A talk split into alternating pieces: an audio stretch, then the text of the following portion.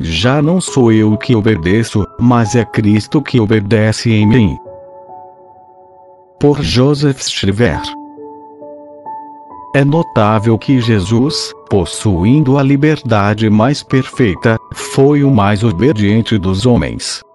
Foi obediente desde o primeiro instante em que foi decretada a sua encarnação no conselho divino. Como dito na carta aos Hebreus, quando veio ao mundo, ele disse: Eis que venho, ó Deus, para fazer a tua vontade. Ele foi obediente até o último instante de sua vida terrestre. Ele foi, e será obediente até o último dia de sua vida eucarística.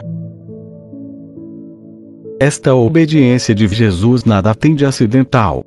É uma coisa desejada, premeditada, resolvida nos conselhos divinos. Não é uma coisa exterior, acessória. Antes, essa obediência penetra nele, e é assimilada em sua substância, como o alimento é assimilado pelo corpo.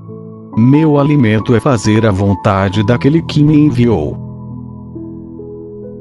Ele obedeceu ao seu divino Pai, para lhe ser agradável. Obedeceu à sua mãe e ao seu pai adotivo, aos seus inimigos, aos seus juízes, e algozes. E é bom notar que ele via neles o próprio Pai. Em todos, ele respeitava a autoridade do Pai. Jesus obedece tanto nas coisas agradáveis quanto nas desagradáveis. Tanto na aceitação das homenagens e no amor que lhe testemunham, quanto nas injúrias, nos tormentos a que se sujeita, na morte que lhe infligem. Esse mesmo Jesus quer continuar essa vida de perfeita obediência, agora dentro de tua alma. Tu és como que um prolongamento dele mesmo. Permite que ele liberte a tua alma, com uma obediência perfeita, da escravidão do inferno. Que a tua obediência seja perfeita em seu objeto. Sujeita-te a todas as ordens, a todos os conselhos, a todas as preferências dos teus superiores legítimos, quaisquer que sejam a sua idade, caráter, conhecimento, prudência ou procedência. Aceita com amor a vontade divina expressa nos acontecimentos independentes de tua vontade aceita também, com o mesmo amor, a vontade divina que se insinua no caráter, no temperamento, nos defeitos ou nas qualidades de todos aqueles que estão em contato contigo.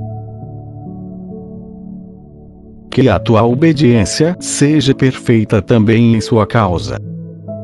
Não examines nem a qualidade, nem a intenção da pessoa autorizada, nem a conformidade da ordem recebida com teu gosto, com tuas inclinações pessoais, nem as vantagens ou desvantagens que a obediência poderia acarretar para o teu amor próprio. Em todas as coisas, vejas apenas a Deus pois ele é sempre a causa primeira, que transmite seus desejos, sempre bons em si mesmos, sempre conformes à sua glória, e favoráveis à tua perfeição, através das causas segundas, amigas ou inimigas, conscientes ou inconscientes.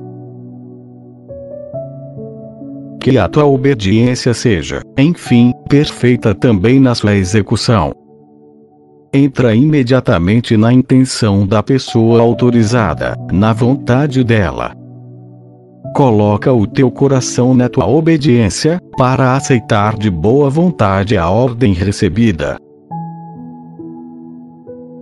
Associa-te em união com Jesus obediente, a fim de que ele possa ainda, através de ti, praticar a obediência no seu corpo místico, como ele a pratica na sua vida eucarística, como a praticou na sua vida mortal. É evidente, qualquer um pode ver, que obedecer assim por amor a Jesus é ser inteiramente dele, é ser possuído por ele. E nisto consiste a perfeição. Ó Jesus, eu quero vos permitir continuar em mim a vossa vida de obediência. Vosso jugo é suave, e vosso fardo é leve. Dai-me um caráter constantemente doce e humilde, sempre brando, sempre dócil. Sempre pronto a auxiliar, a inclinar-se às exigências e aos desejos dos outros.